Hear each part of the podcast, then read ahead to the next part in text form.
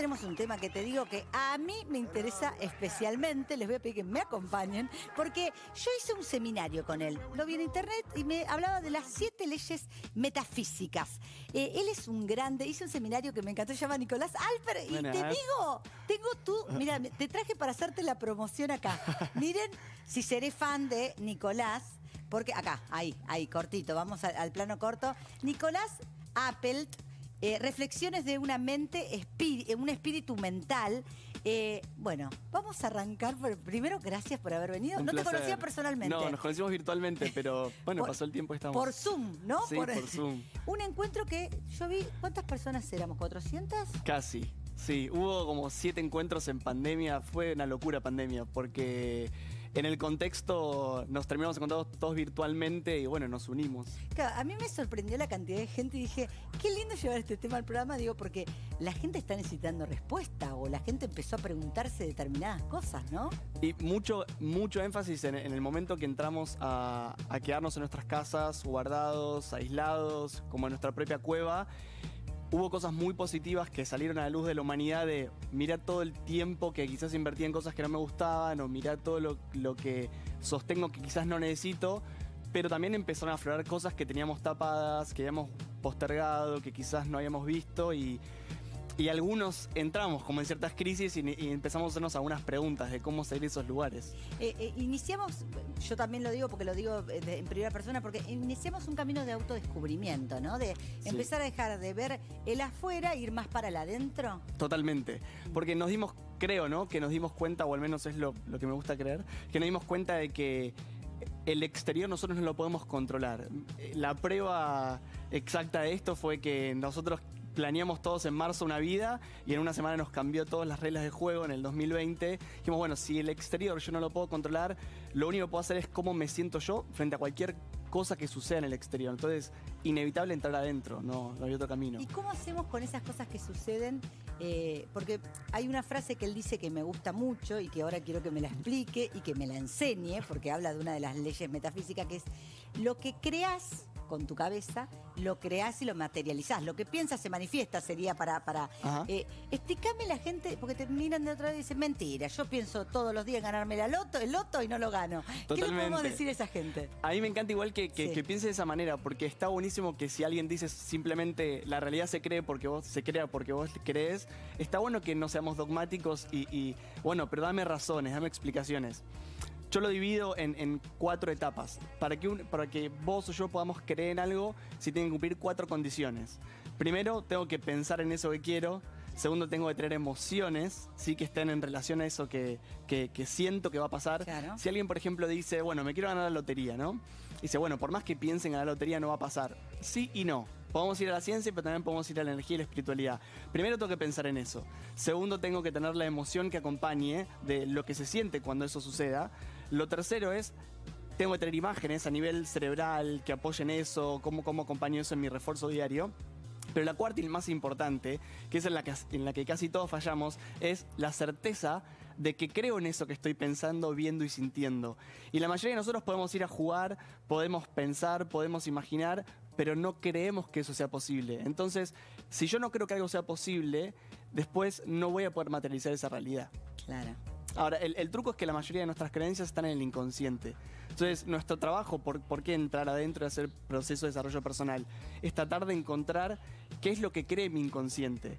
Porque Echémoslo algo más simple. Que también son todas esas ideas que se fueron cristalizando desde chico y que, o sea, desde que vos sos un niño, vos no decidís qué pensar. O sea, vos te van eh, impregnando diferentes situaciones. El colegio, la maestra, los padres, todos, diferentes vivencias.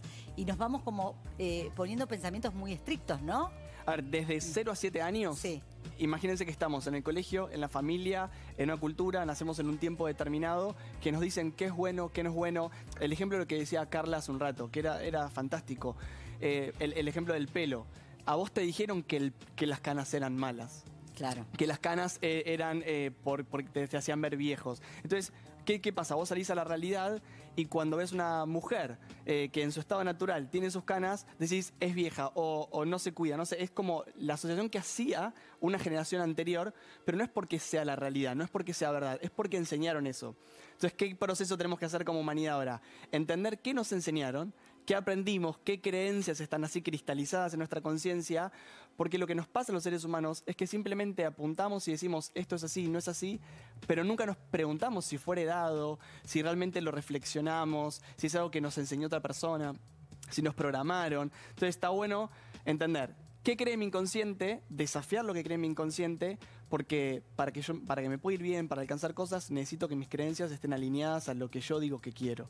Qué difícil que es eh, el tema de eh, el estar en el aquí y el ahora, ¿no? Porque nuestra cabeza se va para atrás y para adelante, eh, y es como, ¿cómo, ¿cómo se hace para estar más presente y más conectado con todo esto, no?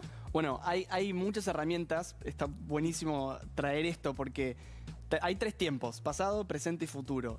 Y si nos ponemos a pensar, y ejercicio que yo los invito a cada uno que está en la casa, es aquello que hoy me genere dolor y sufrimiento. Está bueno hacerse la pregunta, ¿es realmente está pasando ahora? Es una buena pregunta porque si voy al pasado, generalmente lo que entro es en la angustia, entro en, la tristeza, porque estoy anhelando, queriendo que algo sea distinto, estoy queriendo cambiar algo que va a ser imposible cambiarlo, ¿no? El tema de la aceptación, aceptar lo que pasó. Exacto, entonces me, quedo atrapado en un lugar que no, que no va a tener nunca solución. Entonces también si voy al futuro, en realidad eh, voy a un lugar que no existe, porque el futuro es infinitamente potencial. Y vuelvo al ejemplo del 2020. Estaban todos en sus casas. Dijeron, bueno, ¿cómo va a ser el 2020? Y si nos dimos cuenta que nadie puede imaginarse el futuro. Entonces, es una pérdida de tiempo. Río porque encontré un video yo en el, eh, festejando este 2020 la vamos a romper, es el año, no sé qué digo. vino fraquito, para mí fue un gran año, pero digo, qué diferente a todo lo que me imaginaba, ¿no? Totalmente. esto, de no poder, pero no, no, lo controlan todo de arriba, de otro lado. Como yo lo que, lo que digo es, a futuro aceptemos que es incertidumbre plena. Entonces, no, es más, y yo creo que esto es lo que ahora está eh, totalmente exacerbado. No sabemos qué va a pasar en una semana, no sabemos qué va a pasar en cinco días, todas las reglas de juego cambian todo el tiempo.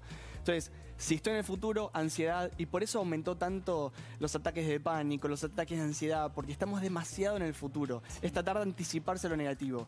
Entonces, estar en el presente, una de las técnicas más sencillas, aparte de la meditación, la respiración, es empezar a preguntarme, esto que me está haciendo doler, esto que me hace sufrir, ¿está pasando ahora o no? Siempre el peor de los sufrimientos está en la mente. Y yo siempre les pongo un ejemplo decían, si, es, si me echan de este trabajo o esa persona se rompe esa relación con esa persona o pasa tal cosa, me muero. ¿Se murieron? No, siguió la vida y nunca dolió tanto como la propia imaginación que te dijo que iba a ser debido a muerte. Siempre en la realidad es menos doloroso que en la imaginación. Por eso trabajamos tanto en la mente. Porque aparte también tenemos pensamientos catastróficos. ¿Y cuántos pensamientos tenemos por día? Y solamente cuánto nos acordamos, Nico, porque me, me impresiona esto que me contó. Mira, más o menos por día, en promedio, un ser humano tiene entre 40.000 y 60.000 pensamientos. Imagínate lo que pensamos. 40.000, 60.000. Si lo tradujéramos en dinero seríamos. ¿no? Bueno, somos eh, millonarios, en ese aspecto. Nos levantamos, nos vamos a dormir 40.000 a 60.000 pensamientos. Por día. Por día. ¿Cómo me dice eso? Electroencefalograma medís la cantidad de impulsos eléctricos que recorren el cerebro. Sí. Ahora, distintos estudios de distintas universidades llegaron a unas aproximaciones interesantes, que la primera vez que yo lo escuché fue como, uh, eh, y es, el 80% de los pensamientos que tenemos a lo largo de un día, damos de cuenta que tenemos 50.000 en promedio, 40.000 pensamientos ni sabemos que los estamos teniendo. Es decir, que vamos o sea, que la son inconscientes. Totalmente. O sea, como lo tenemos eh, tan metido desde chiquititos, ay, no. Automático. Es decir, no tengo, no tengo registro de que estoy pensando en eso, pero es el 80% de nuestra vida no estamos conscientes de lo que estamos pensando. Sí. Por eso a veces hacemos cosas sin pensar, decimos cosas sin pensar, eh, tomamos decisiones sin pensar, 80%. Del 20% que sí sabemos que estoy pensando en esto, el 18% de esos, ¿sí? imaginaos, 40.000 fueron, ni sabía que los tenía. 8.000, 9.000 pensamientos que tengo conscientes suelen ser negativos, catastróficos. Es decir, que digo, me voy a enfermar, me van a echar, no me van a querer, no me van a aceptar en la entrevista, me va a ir mal. Sí, la cantidad de pensamientos conscientes estamos pensando casi todo el tiempo en negativo. Claro, y eso ni siquiera lo terminamos de registrar. Es que no nos damos cuenta que estamos inmersos en la negatividad. Y solamente 2%, que en, e, si tomáramos 50.000, solamente serían mil pensamientos tenemos positivos, es decir, me voy a ir bien, confío en mí, me quiero, me veo al espejo, digo, me acepto. Técnica para cambiar los pensamientos. Tenemos una técnica para ayudar a la gente para que esto no vuelva a suceder o por lo menos que sean menos negativos los pensamientos. Imagínense, yo siempre digo, imagínense si pasamos del 1 a 1,5. Si toda la vida, o del 2 al 2,5, si toda la vida la, la construimos con 2% de positividad, ¿cómo cambiaría? Digo, porque tiene un montón de, impactos, no es solamente pensar bonito, tiene impactos en la salud, tiene impacto en cómo actuamos, en cómo hablamos. Entonces, si te encontrás teniendo como esos pensamientos y ahora dices, ah, mira, estoy, estoy pensando mal de una persona, o estoy diciendo que voy a ir a ese lugar y no voy a tener estacionamiento, cualquier pensamiento del más catastrófico al más leve que tenga una connotación negativa, yo uso una técnica que es de cancelar y reemplazar. a ver, a ver, esta técnica es buenísima. A mí me sirvió con algo muy especial, pero vamos a, vamos a decirla. Es si detectas el pensamiento es verlo, es decir, ok, estoy pensando esto, que voy a llegar tarde a ese lugar. Entonces empieza, ¿por qué es importante el pensamiento? Vamos por algo más simbólico. Eh, yo todo el tiempo me decía, en mi cabeza soy gorda, soy gorda, soy gorda. Todo el tiempo, ¿no? Y él me enseñó esta técnica. Entonces, si, si, uno está diciendo soy gordo, soy gordo, eh, empieza a generar una imagen. El pensamiento despierta una imagen y, vos te empezás a ver ni siquiera como sos, porque no es que estás viendo la realidad. Eh, alguien puede ser extremadamente flaco y verse gordo igual y está a nivel del pensamiento. Entonces, cuando uno dice cancelado, es como si pudiera tachar esa imagen y tiene que reemplazar por un nuevo pensamiento. Pará, es importante esto de Obviamente que yo quería sentirme mejor, no está mal, eh, para nada está mal ser gordo, por supuesto, pero ¿qué digo yo? Yo mi imagen era todo el tiempo autodestruirme o lastimarme con mis propios pensamientos. Hago el seminario y empiezo a poner una foto mía donde que él nos, dice reemplazala por algo, una foto donde estés feliz, donde estés sonriendo, donde vos te veas feliz, ¿no? Y empezó a cambiar mucho el adentro, el soy suficiente, ¿no? Totalmente. Entonces, una vez que cualquiera detecta un pensamiento, que soy, no sé, que es la creencia personal, no es lo que tiene que realmente pasar. Es me creo tonto, me creo gordo, me creo incapaz. Es cancelo ese pensamiento y lo reemplazo. Es sí puedo, eh, sí me quiero. Y, Soy suficiente. Me empiezo a tratar con amor, me empiezo a querer, ¿no? Totalmente. Siempre, siempre eh, en el fondo, en realidad lo que trabajamos es el amor propio y la autoestima. ¿Y por qué es importante? Algunos van a pensar es solamente un pensamiento y no está inocente un pensamiento.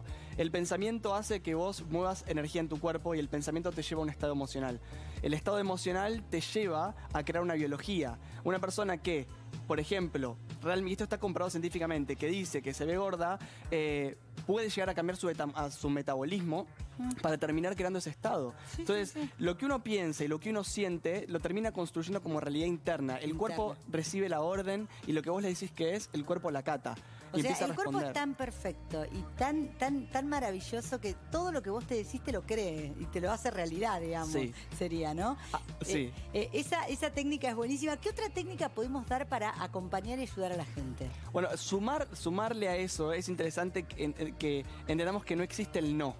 Pues como Freud había hablado ya hace muchos años, la, conciencia no reconoce el no, no tiene un negativo, solamente va por aquello que desea. Entonces, cuando uno dice no voy a fumar, por ejemplo, porque realmente no quiere fumar más, imagínense que el proceso que, que uno genera es esto tiene que pensar en el cigarrillo. Cuando uno piensa en el cigarrillo, abre la imagen en su conciencia del cigarrillo y eso te hace sentir la necesidad, la emoción asociada al cigarrillo. Y eso te da ganas de fumar. Entonces cuando dice no voy a fumar, no voy a fumar, eh, no voy a llegar tarde, eso no es un pensamiento positivo, es la negación de lo que ya existe adentro hay que cambiar, hay que elegir caminos alternativos. Si simplemente niego la realidad, se sigue generando y se sigue manifestando la misma realidad.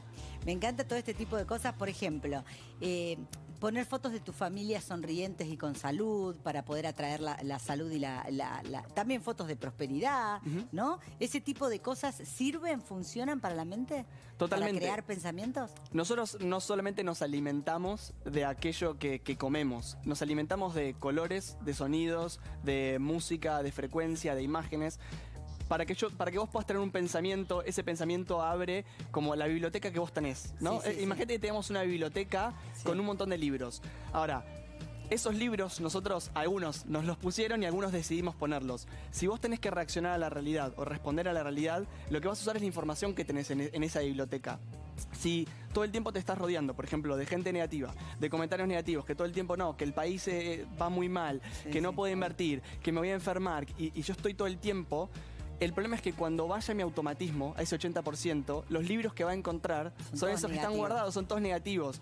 Y quizás no estoy viendo esa realidad y, y termina la profecía autocumplida de generar esos estados. Entonces, para mí es importante elegir de qué nos alimentamos. ¿sí? No es lo mismo estar escuchando una canción que dice eh, que el amor no existe, que, son todos infieles y que... Porque e, esa canción que yo estoy escuchando se transforma en imágenes en la conciencia y después es la información que queda guardada en la conciencia. Entonces, hacer dieta de, imágenes Sí, esto es frases, música. Es interesante también. Es ¿qué, qué estás dejando que entre en tu sistema? Sí, es más, eh, un ejercicio que vos nos hiciste hacer era por un día tratar de no tener pensamientos negativos, ¿no? Era, qué difícil. Sabía que iban a fallar igual. claro, pero qué difícil, ¿no? O sea, porque claro, uno, uno tiene pensamientos catastróficos sin darse cuenta. Totalmente. también. Es como esto que decís es reeducarnos en cuanto a qué pensamos, qué creemos, de qué nos alimentamos en materia de, de imágenes, ¿no? Totalmente. Aparte, el límite del ser humano es lo que es lo que cree. Yo primero para poder crear cualquier cosa en el exterior, primero necesito creer o diseñar eso internamente. Si yo ya de por sí, llevémoslo lo más terrenal, voy a ir a una entrevista de trabajo y yo ya creo que no soy suficiente, yo creo que no me quieren, yo creo que no voy a ser bueno.